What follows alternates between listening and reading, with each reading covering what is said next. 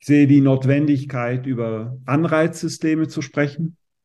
Ich sehe die Notwendigkeit, darüber zu sprechen, wie und wo wir von Fehlern sprechen und wie und wo wir von Erkenntnisgewinnen sprechen. Ja, in der komplexen Domäne gibt es keine Fehler, weil wir nicht wissen, was richtig oder falsch ist zu Beginn, sondern es gibt nur erwartete oder unerwartete Ergebnisse.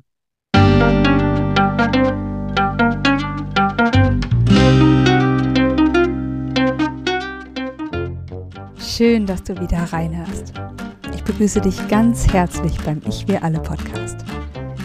Wir bei Shortcuts laden hier interessante Personen ein, die uns zu den Themen Selbst, Team und Werteentwicklung inspirieren. Mehr Informationen zum Podcast, zur aktuellen Folge und unseren Angeboten findest du in den Shownotes und bei ichwiralle.com. Ich bin Martin Permatier und präsentiere dir heute ein Gespräch mit Pascal Mesaret. Pascal ist Unternehmer und Begleiter von Transformation und Innovation. Eine seiner Expertisen ist die organisationale Agilität. Pascal sagt, dass wirkliche organisationale Agilität kein Skillset oder Toolset für Mitarbeitende ist, sondern in der Topführung entsteht, indem diese die Wertströme des Unternehmens analysiert und an einem gemeinsamen Anliegen ausrichtet.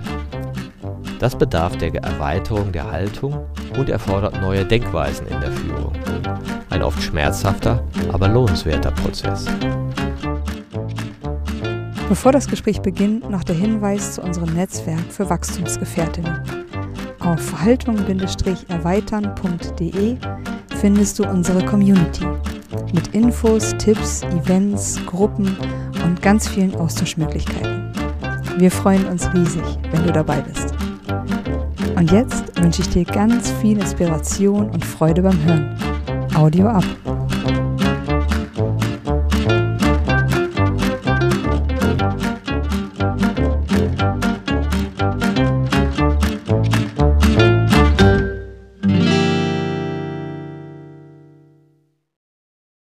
Hallo hier bei Ich wir alle. Ich freue mich heute besonders, Pascal Miseré zu begrüßen. Hallo Pascal. Ja, hallo Martin. Pascal, du bist Unternehmer und Begleiter besonders von Transformation und Innovation. Und da ist so ein bisschen eines deiner Spezialgebiete organisationale Agilität. Was ist denn organisationale Agilität? Ja, danke erstmal, dass ich hier beim Podcast dabei sein darf, Martin. Organisationale Agilität ist für mich eine Größe von Agilität für eine Organisation, für ein Unternehmen, für eine Firma, die sich nicht auf Projekte oder einzelne Teams beschränkt, sondern das ganze Unternehmen umspannt. Und das mit dem Ziel, die steigende Komplexität besser in den Griff zu bekommen, Chancen zu nutzen und auf Veränderungen besser eintreten zu können. Ja, du unterscheidest ja, glaube ich, so ein bisschen das zu der methodischen Agilität, ja, wo man sagt, ihr da unten im Team seid mal agil oder wie differenzierst du das genau? Ja, ist korrekt. Wenn wir mehr oder schneller Dinge bewirken wollen wie unsere Mitbewerber, dann lohnt es sich natürlich, die großen Hebel zu adressieren. Und die großen Hebel zu bewegen bedeutet letztlich nicht nur in einzelnen Teams einzelne Beiträge schneller und flinker erstellen zu lassen, sondern einen ganzen Wertstrom, die ganze Wertschöpfung, das Erfüllen von Anspruchsgruppenbedürfnissen insgesamt agiler angehen zu können. Das heißt, du guckst darauf, welche Anspruchsgruppen du hast, welche Bedürfnisse diese haben und versuchst in deiner Ausrichtung diesen gerechter zu werden. Und dabei ist es natürlich hilfreich, wenn einzelne Teams unter Nutzung von agilen Methoden und agilen Organisationsmodellen besser funktionieren, äh, bessere Beiträge leisten. Aber am Ende des Tages, das Sprichwort sagt es, die Kette ist so stark wie das schwächste Glied. Also müssen wir die ganze Kette, die Wertschöpfungskette oder wie ich sage, den Wertstrom eben adressieren und darauf gucken und nicht nur, wie einzelne Teams besser performen können. Ja, das ist ja auch ein gesamtheitlicher Ansatz, ja, der sich vielleicht auch so ein bisschen unterscheidet, wie man sonst so Agilität angeht, je nachdem. Und Agilität ist ja ein ähnliches Wort, äh, wie sagt man so schön, mit unscharfen Rändern. Ja, was heißt es denn? So wie Erfolg und Leistung, ja, wo alle immer sagen, ja, wir wollen Erfolg, wollen Leistung. Ja. Aber was genau wird denn da gemeint? Und du hast es schon ein bisschen angedeutet, du unterscheidest es eben so von einem Skillset oder einer, Methode hin zu einer anderen Art der Denkweise. Das ist sehr zentral, was du da äh, gerade gesagt hast. Ich kann mir Fertigkeiten aneignen und diese Fertigkeiten mit einer Denkweise einsetzen, die derer gleichzusetzen ist, mit deren die Probleme entstanden sind. Ja, Albert Einstein sagte, du kannst die Probleme nicht lösen mit der Denke, mit der sie entstanden sind.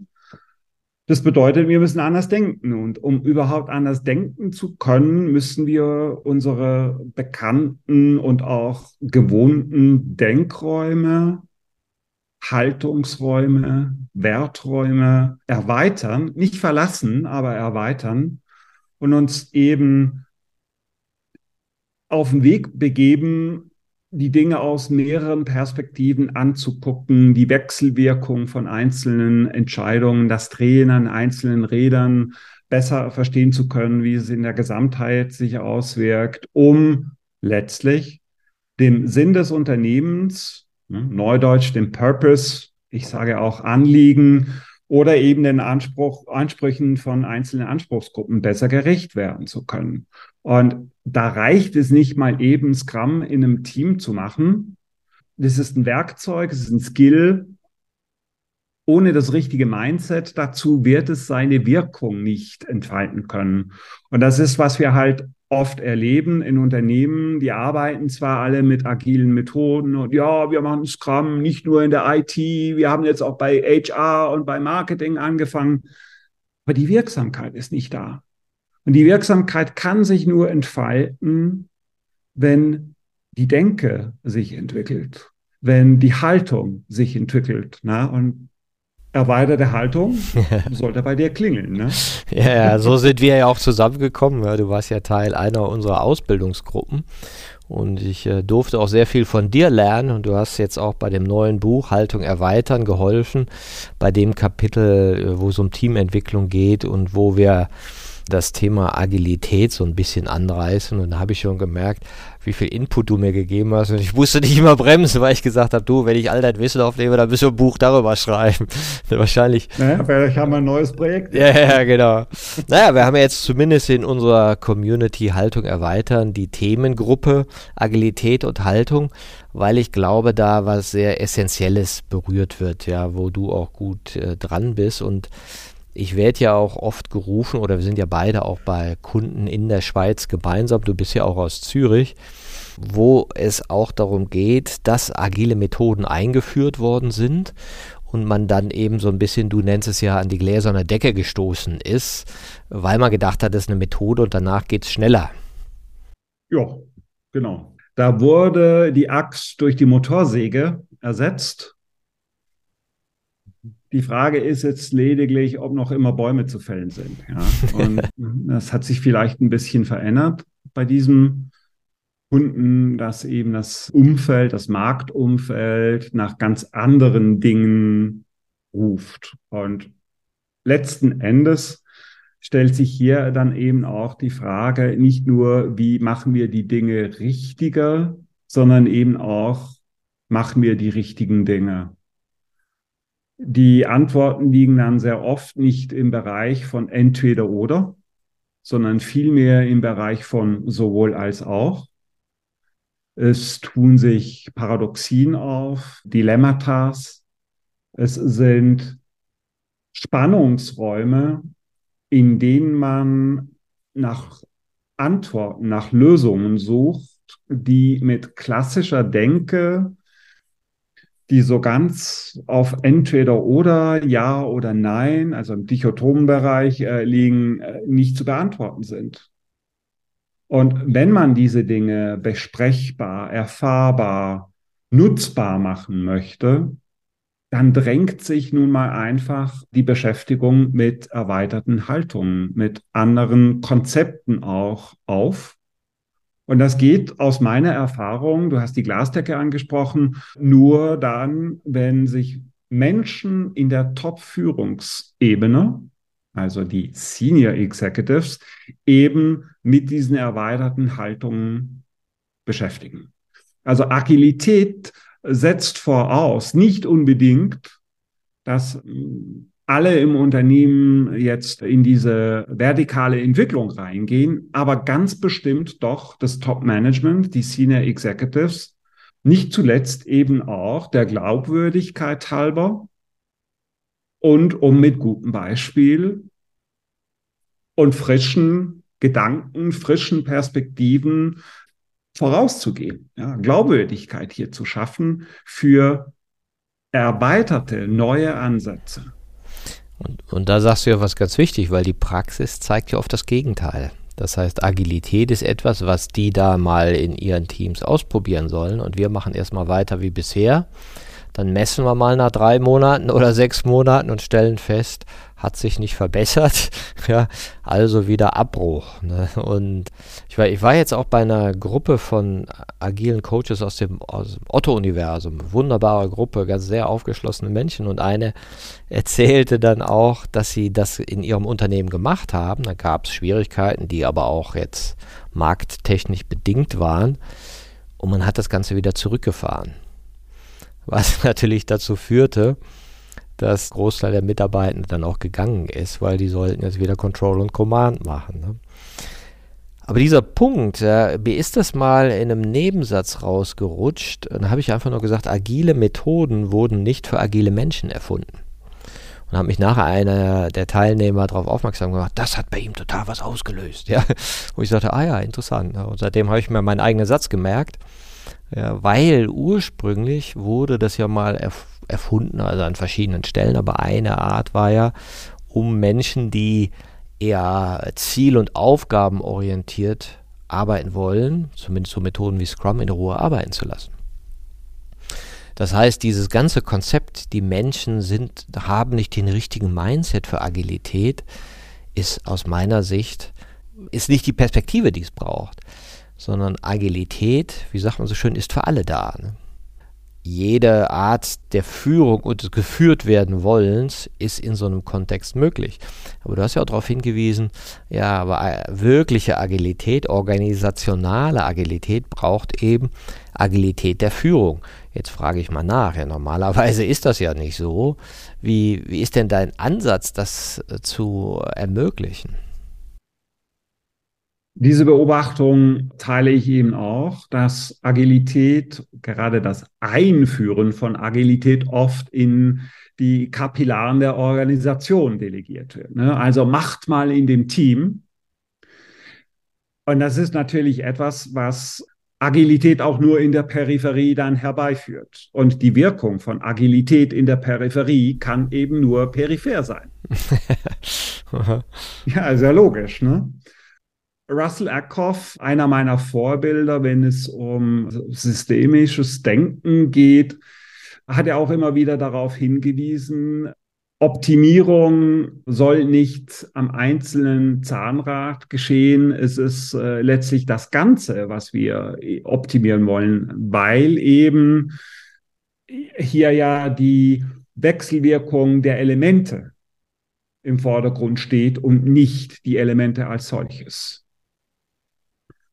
Und im Rahmen auch einer Ausbildung, die ich bei Klaus Leopold genießen durfte, äh, der Mann, der zum Thema Flight Levels Bekanntheit erlangt hat, ist mir schnell, sehr schnell bewusst geworden, organisationale Agilität setzt noch nicht mal agile Teams voraus, sondern organisationale Agilität dreht sich um die Interaktion zwischen diesen Teams und die muss agil gestaltet sein. Das bedeutet also zwangsläufig, dass wir aus der systemischen Denke heraus viel mehr ein Augenmerk darauf legen müssen, wie agile Interaktion zwischen den Beteiligten zur Erreichung eines Sinnes oder eben der Anspruchsgruppenbedürfnisse auszusehen hat, wie denn ein Team noch agiler arbeiten könnte.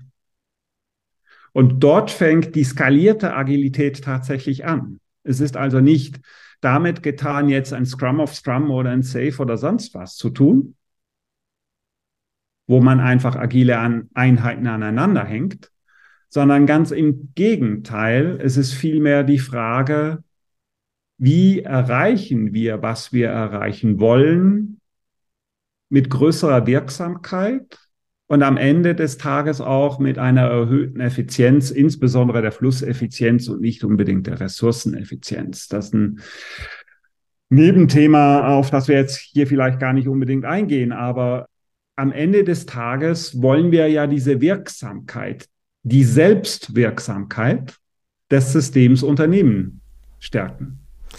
Ich, ich sage ja ganz gern, Agilität ist eine andere Art von Kommunikationsritual. Ja. Es, es, es mündet darin, denn Interaktion, ne, Luhmann Kommunikation, ist, worum es sich dreht. Genau, wenn du nach Niklas Luhmann sagst, ein Unternehmen ist die Summe seiner Kommunikation und Entscheidungen. Ja, wie änderst du eine Organisation? Indem du die Art der Kommunikation und Entscheidungswege änderst.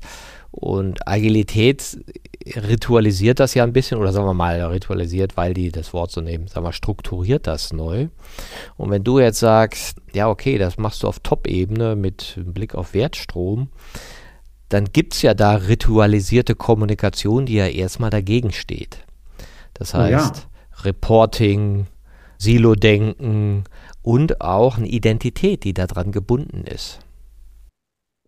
Das beginnt damit, dass du in vielen Unternehmen siehst, dass eine Geschäftsführung ein Gremium von Entscheiderinnen ist, die Abteilungen repräsentieren.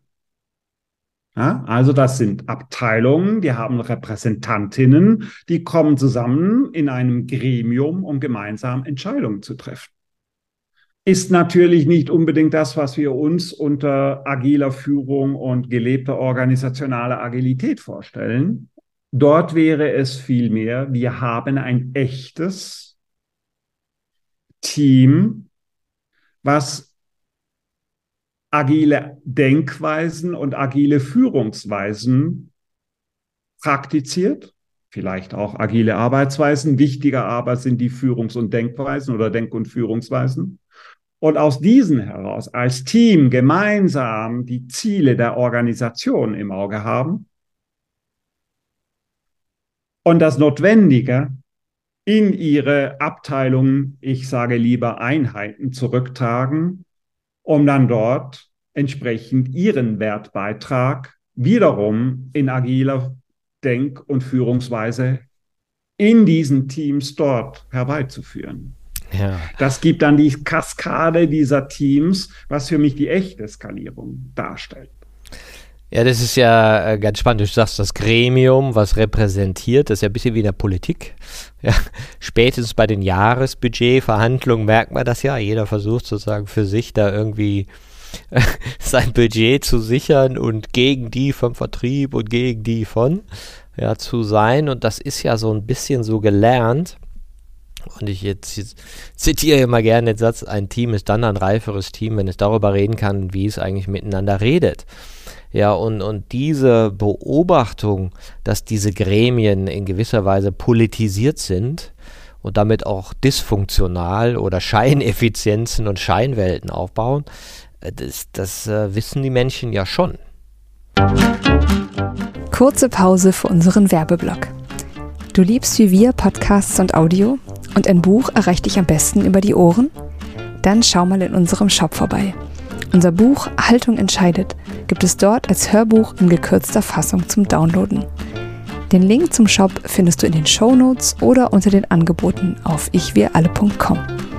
Und jetzt geht's weiter mit der Folge. Also, wenn, wenn er das erzählt, dann grinsen die immer. Also, wenn ich, wenn ich da so mal äh, reinkomme und sage, ja, ja, so ist das, aber das muss ja so sein. Ne? Was ist denn für dich da so ein Öffner, um, um zu sagen, so, und jetzt machen wir das mal anders? Und was sind denn da so Vorbilder oder Bilder, die du so mitgeben kannst? Naja, ein echtes gemeinsames Anliegen. Die Kraft des echten gemeinsamen Anliegens Neudeutsch Purpose des Unternehmens äh, oder der Organisation, einen Zielzustand anzustreben, entfesselt Kräfte und die Bereitschaft, vom Ich ins Wir zu gehen.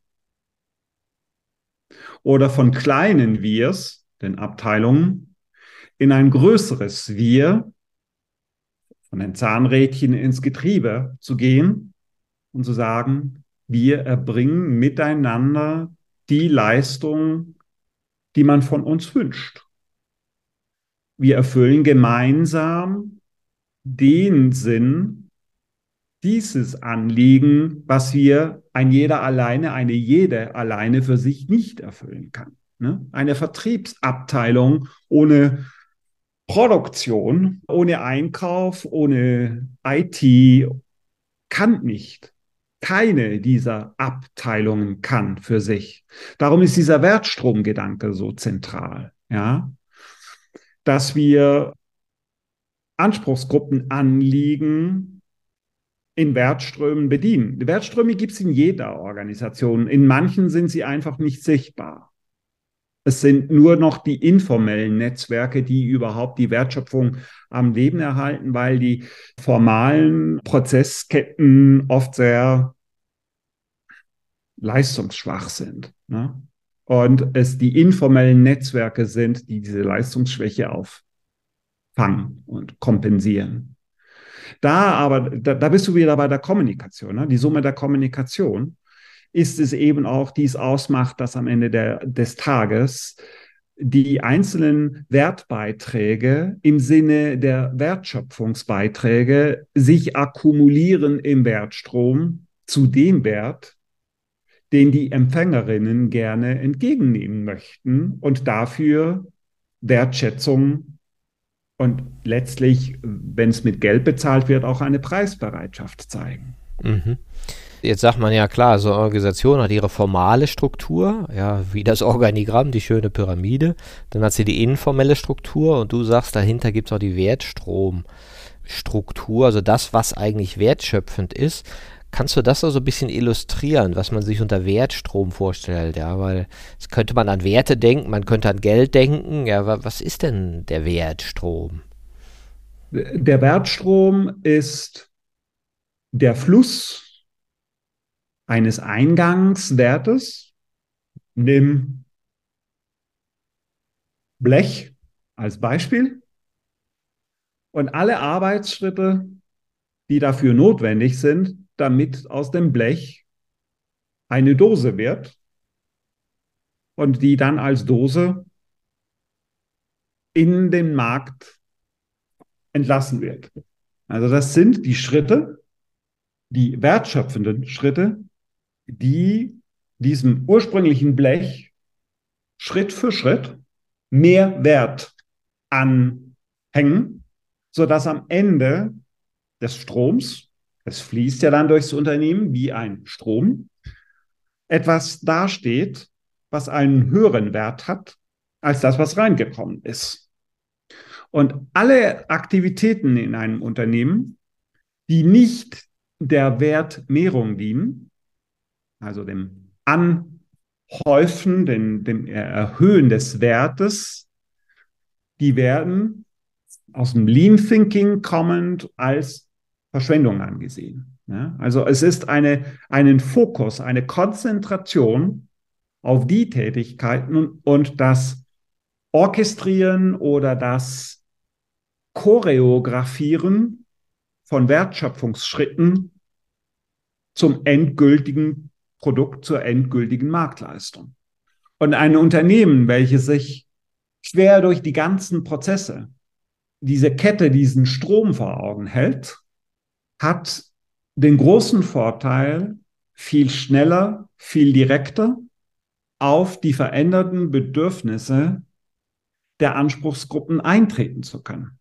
Weil da ist nicht in Abteilungen ein Beschaffungsprozess, ein Logistikprozess, ein Fertigungsprozess, ein XYZ-Prozess, sondern es dreht sich alles darum, wie aus einem Eingangswert über wertschöpfende Schritte Wert akkumuliert, aggregiert wird, damit am Ende etwas rauskommt in der Menge, in der Qualität und in der Frequenz, also in der Häufigkeit, wie es der Markt auch tatsächlich benötigt. Das, darum dreht sich die Wertstromdenke, ja.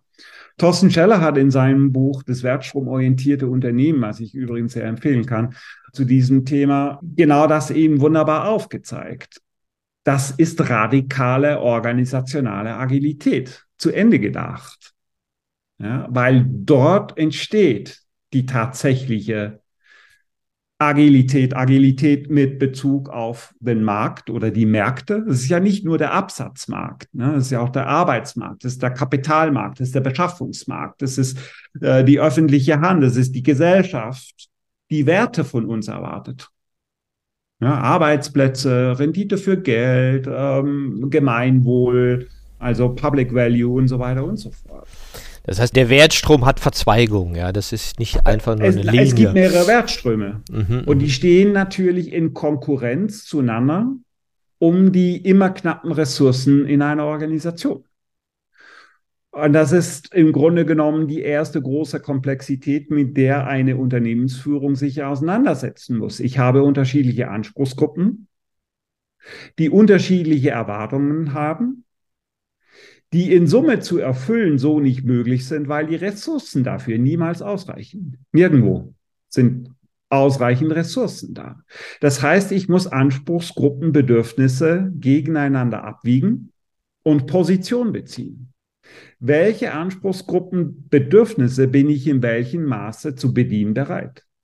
Wir sagen dem auch Positioning Statement. Wir positionieren uns in den Märkten mit welchen Produkten, welchen Dienstleistungen, zu welchem Preis, in welcher Qualität sind wir bereit, Anspruchsgruppenbedürfnisse zu bedienen. Ja, das, bei, bei, mir geht schon so eine richtige Bilderwelt auf, wenn man sich dann so veranschaulicht. Wir machen ja manchmal auch so kleine äh, Aufstellungen, wo wir sagen, wer bei euch im Unternehmen ist eigentlich wichtig und dann stellen ihre Abteilungen auf, meist so die vers verschiedenen Abteilungen und, und Chef darüber. Und dann fragen wir dann immer so, ja, ist, ist das die Organisation, ist jetzt gut abgebildet? Ja, ja, ja, das, das sind wir und so und damit beschäftigen wir uns. Und dann sage ich immer, fehlt denn was? Ja. Und ja, nee, und dann sage ich, ja, jetzt tut doch mal den Kunden mit da rein. Ja, was passiert, wenn der Kunde mit in der Organisation auftaucht? Und dann merkt man, dass die meisten Organisationen halt sich so stark mit sich beschäftigen und den Prozessen, dass der Kunde aus der Perspektive fällt. Ja, und dann, wenn du den reinstellst, hast du, aha, aha, aha, ja, okay, jetzt ist ja alles ganz anders. Und du kommst auch eher zu diesem Purpose oder zumindest eine Perspektive, die dir den Grund veranschaulicht. Aber ich kann mir vorstellen, dass wenn du jetzt mit so Unternehmen diese Wertströme analysierst, dass da ganz viele so Aha-Erlebnisse sind. Exakt. Und wir beginnen natürlich einen Schritt weiter vorne noch. Und das ist natürlich damit einmal festzustellen, welche Anspruchsgruppen haben wir überhaupt. Was wären so Beispiele für Anspruchsgruppen?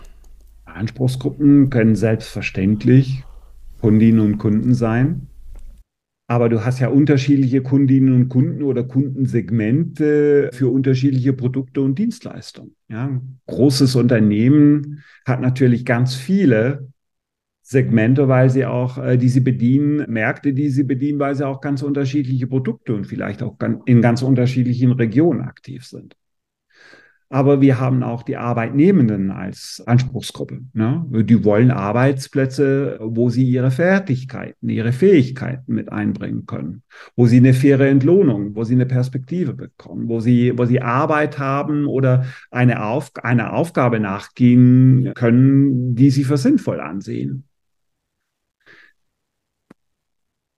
Natürlich, die ist natürlich eine, die sich so in dieser Form oft nicht direkt und selbst repräsentieren kann. Aber es gibt natürlich Menschen und Organisationen, die sich sehr wohl dafür einsetzen, ja, ganz klar. So wie die Gesellschaft auch eine Anspruchsgruppe ist, die Politik eine Anspruchsgruppe ist. Genauso wie ich heute mir die Lieferkettenkrise hat es natürlich aufgezeigt, Gedanken darüber machen muss, dass auch meine Partner auf der Zulieferseite eine Anspruchsgruppe sind und nicht einfach nur eine beliebige Quelle, mit der ich alles machen kann und von der ich alles verlangen kann, wie ich gerade lustig bin. Und was sind dann so Erlebnisse, die entstehen? Also wenn du den Beteiligten sagst, so, jetzt schauen wir uns das Ganze mal von Anspruchsgruppenseite an. Erzählen wir mal auf, welche Anspruchsgruppen haben wir, Ding, Ding, Ding. Und jetzt gehen wir mal so durch. Ne? Wer, wie wird denn für diese Anspruchsgruppe Wert geschaffen? An welcher Stelle, welche Werte wir bieten? Was sind denn da so, so Sachen, wo die sagen, ah, okay, da habe ich noch gar nicht drüber nachgedacht. Ja. Das erste große Aha-Erlebnis ist in der Regel, dass die meisten Gremienmitglieder der Geschäftsleitung sich der Fülle der Anspruchsgruppen und der damit verbundenen Ansprüche nicht bewusst sind und dass auch sehr schnell klar wird, dass die heilige Aufgabe der Geschäftsführung für alle anderen für Orientierung zu sorgen, also welche Anspruchsgruppe wollen wir in welchem Maße bedienen, wertschaffen, dass das nicht geregelt ist.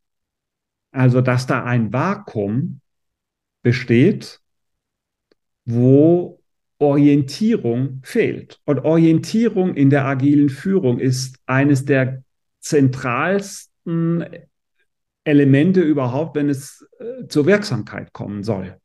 Denn ohne dass ich nicht einem System Orientierung gebe, kann ich diesem System ja nicht abverlangen, dass es sich selbst organisiert, dass es sich selbst ausrichtet, dass es sich selbst lenkt, also steuert und reguliert, ohne irgendwelche Hinweise zu geben, wofür, wozu und in welche Richtung. Ne? Und das Fehlen dieser, dieser, dieser Orientierung führt dann zu Aktionismus, wo sich die Kräfte im schlechtesten Fall gegenseitig aufheben. Das ist wie, die Leute ziehen zwar alle am gleichen Ende des Stricks, aber dummerweise in unterschiedliche Richtungen und nicht im gleichen Takt. Ja? Und diese Richtung zu geben, ne, Orientierung zu schaffen, und zwar über alle Anspruchsgruppen hinweg und die Zielkonflikte, die damit meist einhergehen, ist natürlich entscheidend.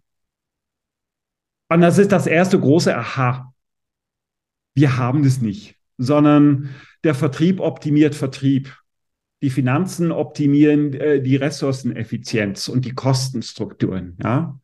HR ist mit, mit Rekrutierung und meinetwegen auch Behalten von Talenten beschäftigt. Und, und, und.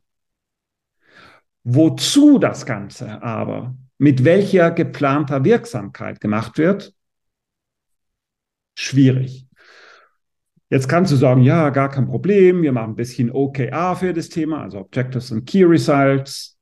Ja, du kannst dieses Skillset anwenden, nicht aber ohne das entsprechende Mindset für diese Multiperspektivität, die mehrere Anspruchsgruppen ja mit sich bringen, verinnerlicht zu haben, zu wissen, du kommst in Spannungsfelder.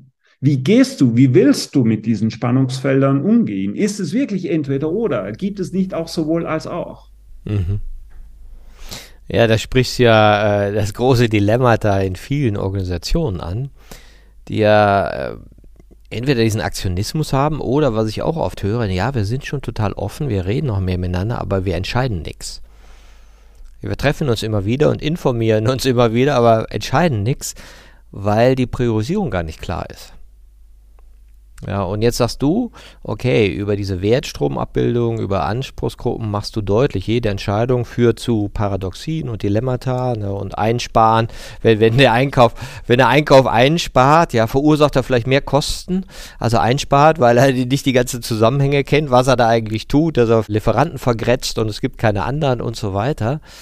Und jetzt brauchst du ja ein Klima in diesen äh, Führungsteams, sagst du, wo anders miteinander geredet wird, in einer anderen Haltung. Unabdingbar. Genau das ist die Schwierigkeit, die wir erleben. Denn die Schwierigkeit fußt darin, dass das Erarbeiten von erweiterten Haltungen, diesen Haltungsräumen ja auf dem Prinzip der Freiwilligkeit beruht. Ich kann Menschen nicht in die vertikale Entwicklung zwingen. Ich kann ihnen ja nur Einladungen aussprechen. Ich kann ihnen ja nur Sehnsucht wecken, versuchen, sich in diese, in diese Richtung zu bewegen. Und was ist dein Magic Trick, das zu tun? ich komme wieder zum gemeinsamen Anliegen. Es ist mhm. tatsächlich der Wunsch, über die bisherigen Begrenzungen hinauszugehen und die Erkenntnis, dass mehr vom Gleichen nicht weiterführt. Es braucht sehr oft diesen Schmerz, den auch unser äh, Kollege Jens Hollmann beschreibt, um Menschen in die Bereitschaft zu bringen, in neue Haltungsräume einzutreten. Und dann braucht es, und das weiß niemand besser als du, äh, ja auch die Räume, die Möglichkeiten, Dinge auszuprobieren, Safe Spaces, in denen neue Referenzerfahrungen gemacht werden können, die eine erhöhte äh, Bereitschaft dann mit sich bringen, Dinge auch im echten Business-Alltag anzuwenden, um so nach und nach die eigenen Kompetenzen eben auch im vertikalen Sinne äh, zu ergänzen, zu erweitern. Ja, und ich denke auch, auch das, was du beschrieben hast, dass die, also, oder was wir auch gesagt haben, wenn du die Menschen fragst, naja, seid ihr denn ja wirklich effizient ja, mit eurem ganzen Arbeitsverdichtung und Effizienzdrücken, dann sagen die, nee, wir machen immer noch viel politisches Hickhack und verstehen uns nicht wirklich und arbeiten gegeneinander. Also, das ist vielen ja klar, dass es diese Art von Kommunikationsraum braucht. Und, und gerade jetzt glaube ich auch, wo du so viel Irritationen erlebt hast mit Lieferketten, Energiepreisen, dann, dann merken die auch Mist, ich, ich krieg das ja gar nicht mehr alleine hin und dieses Kohärenzerlebnis ja ist nicht mehr da, dass das, was ich tue, eigentlich so sinnig ist, wie ich früher noch mal dachte. Die Frequenz der Störsignale nimmt zu. Ihre Auswirkungen auf den bisherigen Betrieb ebenso. Das bedeutet zwangsläufig, dass Business as usual, wie wir es kennen, eigentlich eine Wunschvorstellung wird. Zunehmend. Ich brauche also Führung, die nicht mehr nur darauf ausgerichtet ist, die Dinge noch effizienter zu machen, sondern die auch ein Umgehen hat damit, wie veränderten und sich schnell verändernden Bedingungen beigekommen werden kann, ohne dass wir immer gleich in die Chaosdomäne abrutschen, ja? sondern dass wir einen Umgang mit dieser erhöhten Komplexität, wie sie VUCA und Barney beschreiben, eben lernen. Und in diesem Zusammenhang sehe ich eben auch die Notwendigkeit, über Governance zu sprechen, die sehr oft in einem rational-funktionalistischen oder sogar, sogar gemeinschaftsbestimmten Haltungsraum fußt. Ich sehe die Notwendigkeit, über Anreizsysteme zu sprechen. Ich sehe die Notwendigkeit, darüber zu sprechen, wie und wo wir von Fehlern sprechen und wie und wo wir von Erkenntnisgewinnen sprechen. Ja, in der komplexen Domäne gibt es keine Fehler, weil wir nicht wissen, was richtig oder falsch ist zu Beginn, sondern es gibt nur erwartete oder unerwartete Ergebnisse. Habe ich übrigens von, habe ich von dir gelernt, zitiere ich gern, kommt immer gut an.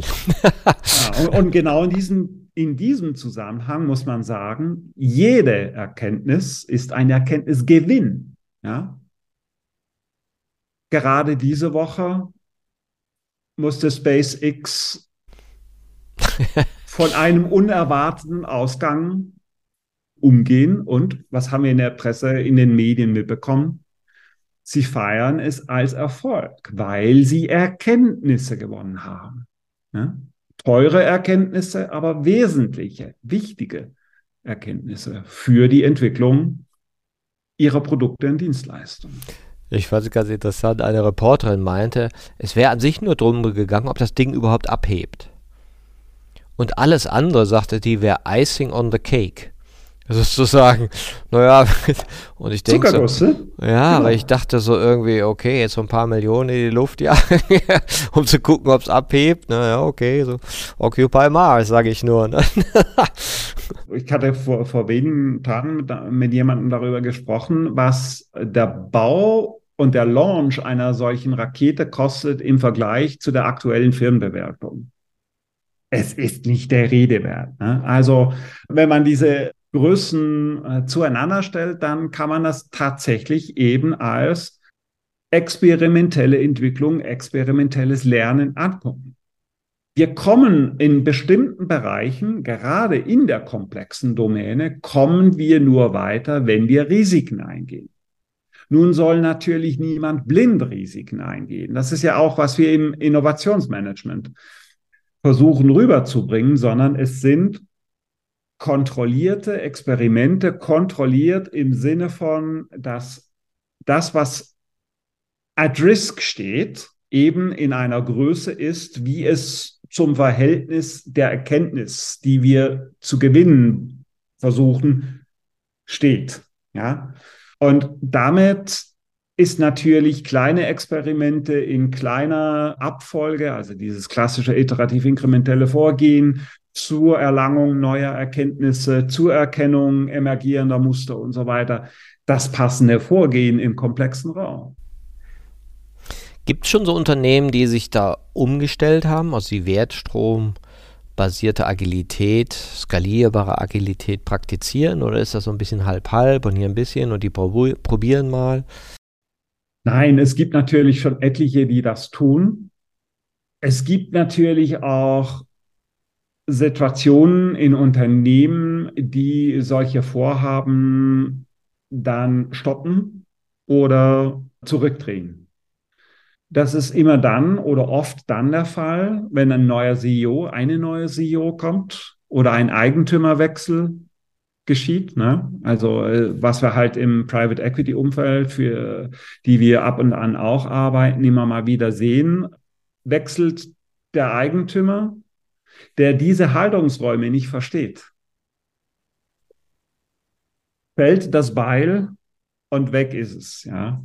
Und was dafür für Werte zerstört werden, wird im ersten Moment gar nicht erkannt. Die sagen einfach, das ist unser Schema, so wollen wir das Unternehmen strukturieren.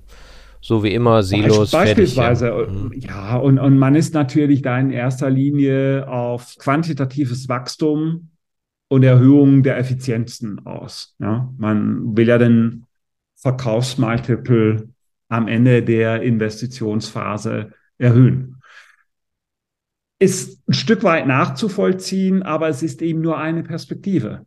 Also man rutscht da wieder von der Multiperspektivität der Unternehmensentwicklung oder der Organisationsentwicklung in eine einzelne rein finanzzahlengetriebene Entwicklung. Und naja, ist halt schade. Ne?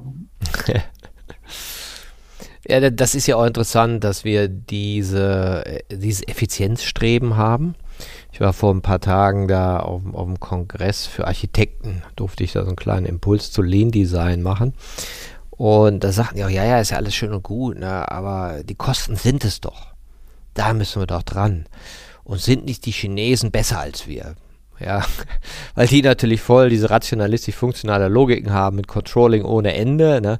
Und von außen betrachtet denkt man so, ja, das scheint ja ganz gut zu klappen bei denen. Ja? Und, und dann denkst du aber so, ja, geh, geh mal hin. Ja? Und was klappt denn da eigentlich?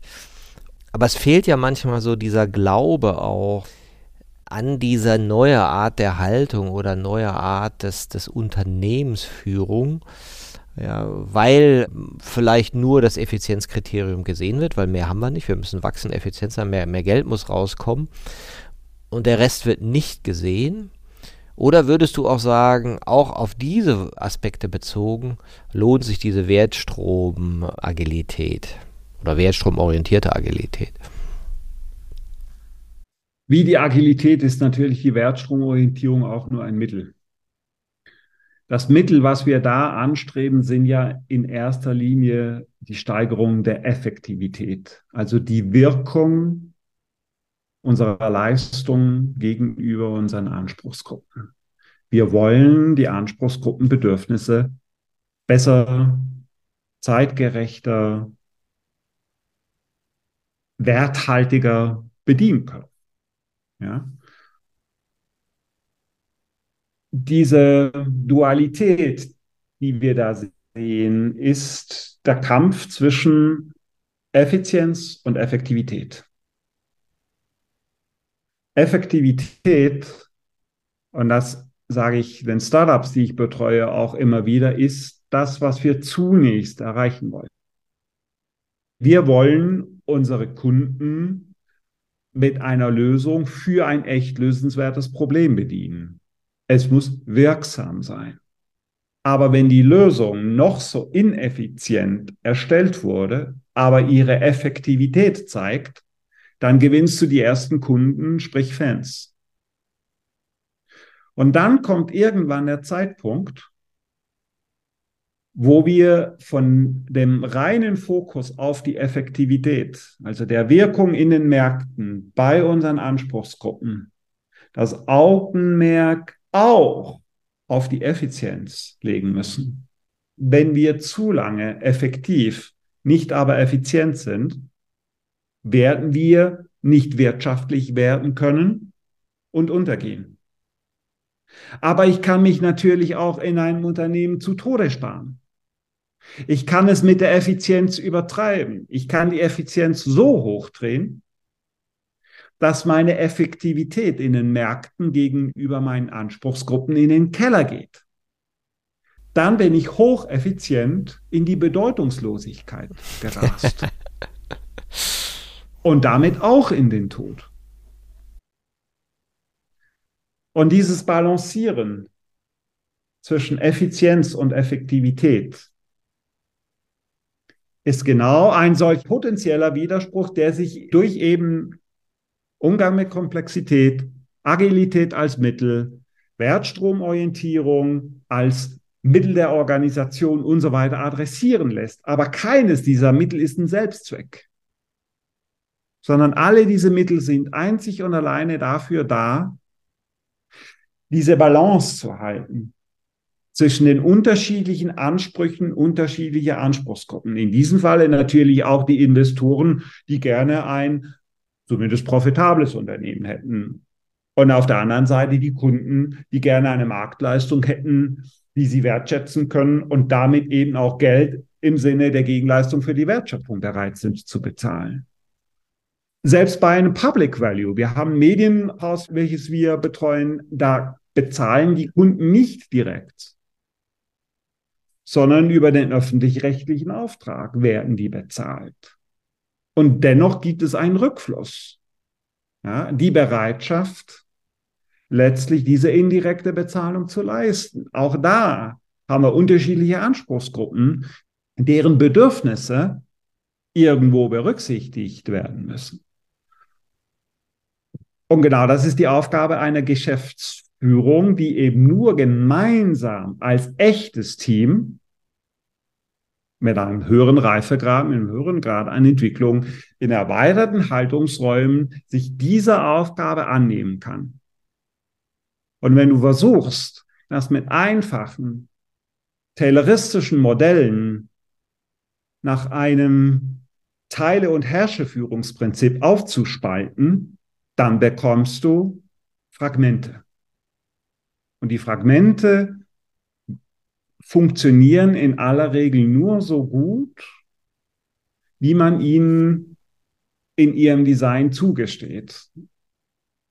Und sie nutzen sich ab über die Zeit, denn die Welt dreht sich ja weiter. Ja, das ist ja immer herrlich, wenn du so äh, sogenannte effiziente Strukturen hinterfragst. Alle sagen, ja, ja, ja, wir, wir haben die Zitrone gequetscht und so.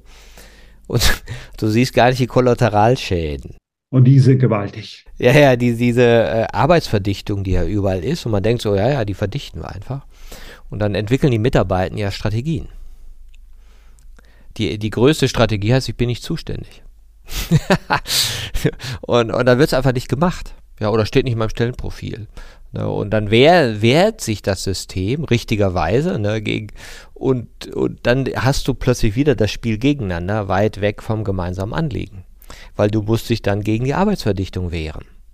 Ne, die ja scheinbar effizient gemeint war und du hast dann aber ein System, was voller Widerstände ist. Ne? Passt zu dem anderen Phänomen, das ich beobachte, dass tausend Dinge zeitgleich angefangen werden, dass die Kosten von Kontextwechsel der Beteiligten überhaupt nicht mit einbezogen werden. Was meinst du damit, Kontextwechselkosten? Naja, wenn du dich zwei Stunden beispielsweise mit einem Konzept oder einer Entwicklungsarbeit beschäftigen kannst, wirst du in diesen zwei Stunden deutlich mehr hinbekommen. Am Stück, versteht sich. Wie wenn du den Tag in lauter 10 Minuten Schnitze aufteilst und alle 10 Minuten was anderes machst, in Summe vielleicht auch zwei Stunden an dem Ding arbeitest, aber immer wieder den Kontext deiner Arbeit, deiner Denke wechseln musst. Na, da gibt es wunderbare Studien dazu wie teuer diese Overhead-Kosten des Kontext-Switchings, also des Wechsel des Kontexts tatsächlich sind. Darum sagen wir den Leuten, das ist etwas, was aus äh, Kanban natürlich kommt, begrenzt die Arbeit, die im System ist. Das wird aber nicht verstanden, sondern gedacht ist gesagt, gesagt ist angefangen. Damit ist gedacht, angefangen. Die Leute rennen sofort los. Es werden Teams gebildet und weg sind sie. Dinge in eine Sequenz zu bringen, ist etwas, was ganz viele Unternehmen erst einmal lernen müssen. Wir, wir sind ja geschult auf Jahrespläne, Quartalszahlen und die Boni-Systeme sind danach ausgerichtet wie mal einer sagte, nee, das können wir nicht tun, das ist dieses Jahr nicht verzielt. Ich dachte, was, was meint der? Bis ich begriffen habe, ah, wenn die keine Ziele dafür haben, dann machen die das nicht. Also Anreizsysteme, wovon du auch sprachst. Ne? Und, und das ist ja die gewohnte Logik. Du machst einen Jahresplan mit Jahreszielen und dann läufst du nach. Wie ist denn das in den Organisationen, die du dann mitbetreust, also organisationale Ag Agilität? Ist das dann auch eben in diesen Zyklen, zwei Wochen dies, zwei Wochen das, oder wie kann man sich das vorstellen? Gute Frage. Der größte Unterschied agiler Führung in Unternehmen, die organisationale Agilität leben, gegenüber Unternehmen, die das nicht tun, ist oder besteht darin, dass wir über Ziele führen und nicht über Arbeit. Das bedeutet, wir vereinbaren, und das ist ein Zwei-Wege-Prozess, also von unten hoch und oben runter, wir vereinbaren zu erreichende Zustände. Nicht Arbeitsergebnisse im Sinne von Papieren oder irgendwelchen Plänen oder irgendwelchen Outputs, sondern wir sprechen von Ergebnissen, also Outcome oder noch besser Impact, Auswirkung.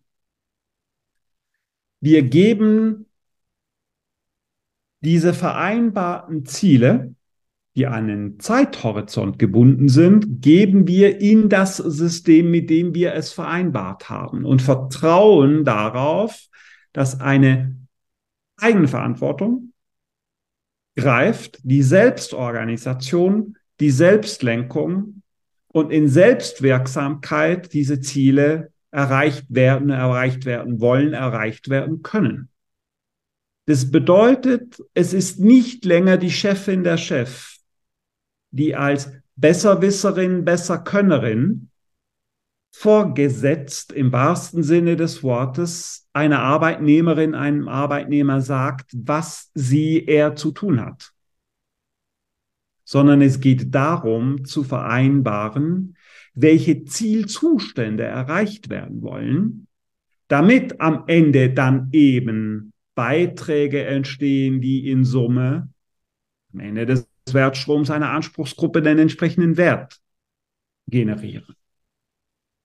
Dabei unterscheiden wir ganz einfach unterschiedliche Zeithorizonte. Ja, wir arbeiten jetzt viel mit OKR, wo wir eine sogenannte duale Kadenz fahren. Das ist, wir haben Zustände, die wir in den Fokus nehmen, um sie in den nächsten zwölf Monaten zu erreichen und daraus dann Quartal für Quartal oder Trimester für Trimester Unterzustände definieren auf dem Weg zur Erreichung dieser übergeordneten Zustände.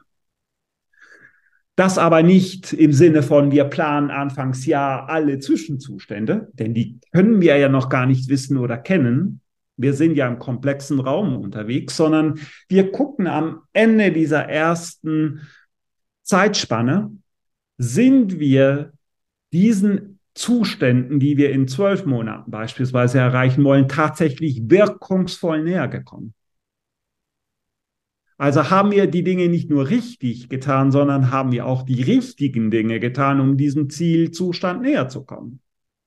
Und wenn ja, gut, wenn nein, was für andere Zustände, Zwischenzustände hätten uns denn vielleicht diesem Ziel näher gebracht. Und so wird die Arbeit stets aus den kürzeren Zielzeitspannen abgeleitet, um eben diese Flexibilität, sprich Agilität zu haben, zu gucken, was müssen wir denn Richtiges richtig tun, damit wir auch tatsächlich den gewünschten Zustand näher kommen.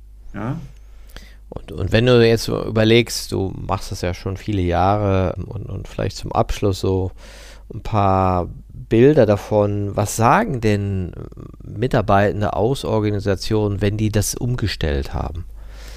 Was, was kommen denn da so für typische Aussagen? Ja? Weil ich könnte mir vorstellen, ich hätte ja nicht erwartet das oder irgend sowas in der Art. Was, was äh, bringt so eine organisationale Agilität, die wertstromorientiert arbeitet?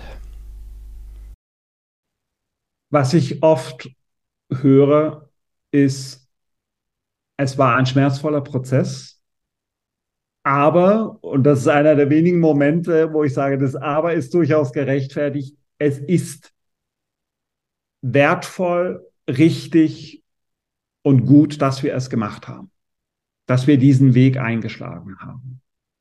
Die Resultate rechtfertigen den steinigen Weg, den wir uns unter die Füße genommen haben.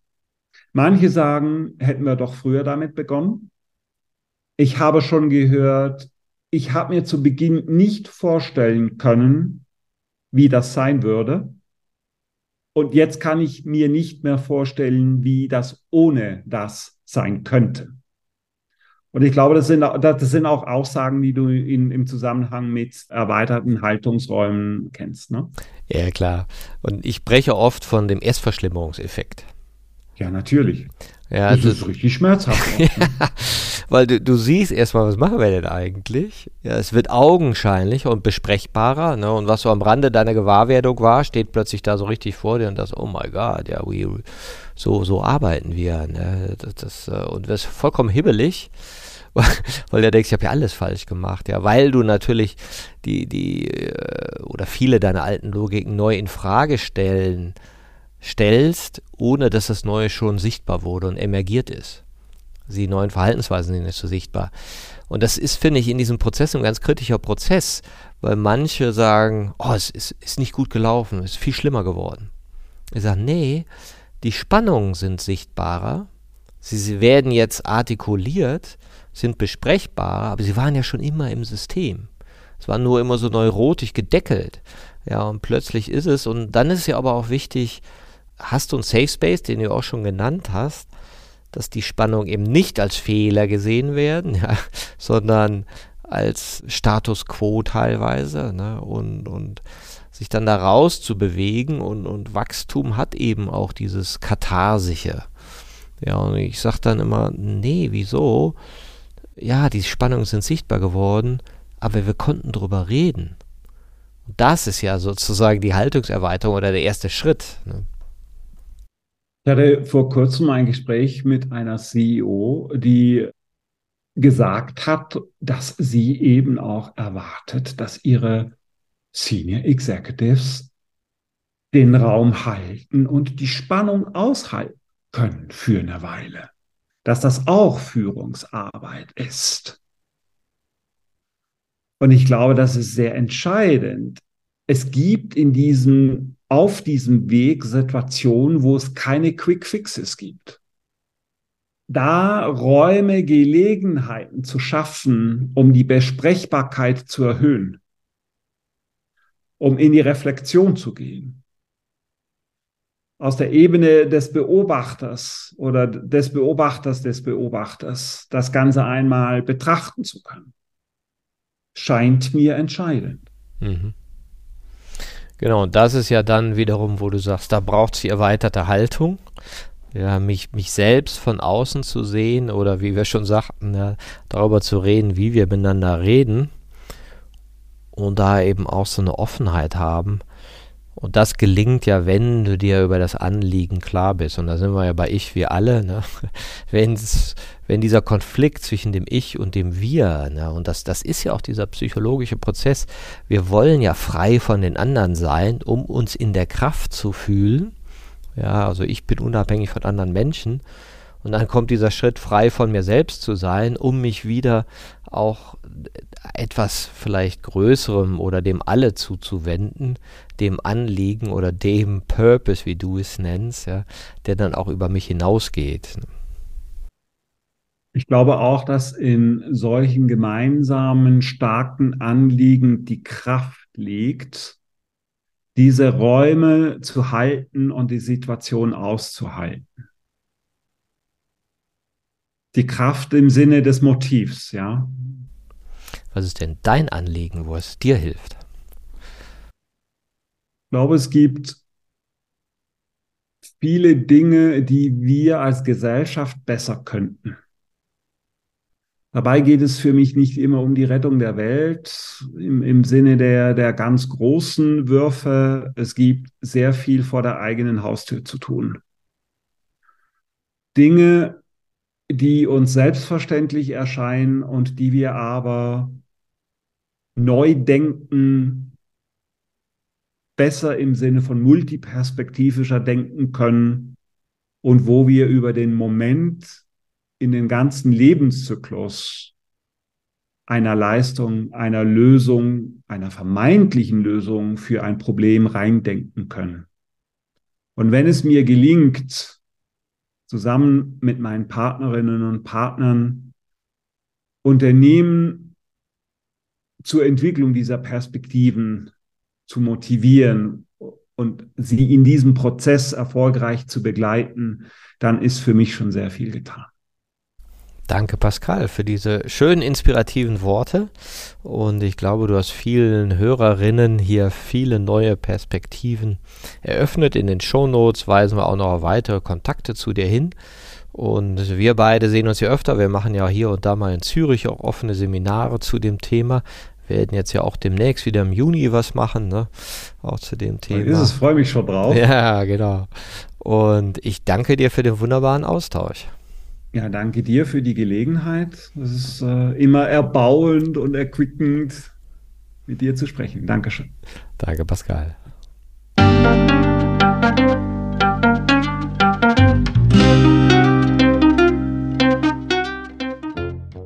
Das war eine Folge von Ich, wir alle, dem Podcast und Weggefährten mit Impulsen für Entwicklung. Wir bei Shortcuts begleiten und unterstützen Unternehmen bei der Entwicklung von zukunftsfähiger Führung, Kommunikation, Unternehmenskultur und Design. Mehr Infos zu unseren Angeboten, dem Podcast, der aktuellen Folge und zu unserem Buch Ich, wir alle, 24 Transformationsgestalterinnen geben wegweisende Impulse für die Zukunft findest du unter www.ichwiralle.com. Wir freuen uns über dein Feedback zur Folge und deine Bewertung des Podcasts bei iTunes. Bitte stell uns gerne Fragen zum Podcast und nach Vorschläge für Themen und Interviewpartnerinnen, die dich interessieren würden. Und zu guter Letzt schau gerne bei uns in Berlin-Kreuzberg vorbei. Wir lieben Besuch.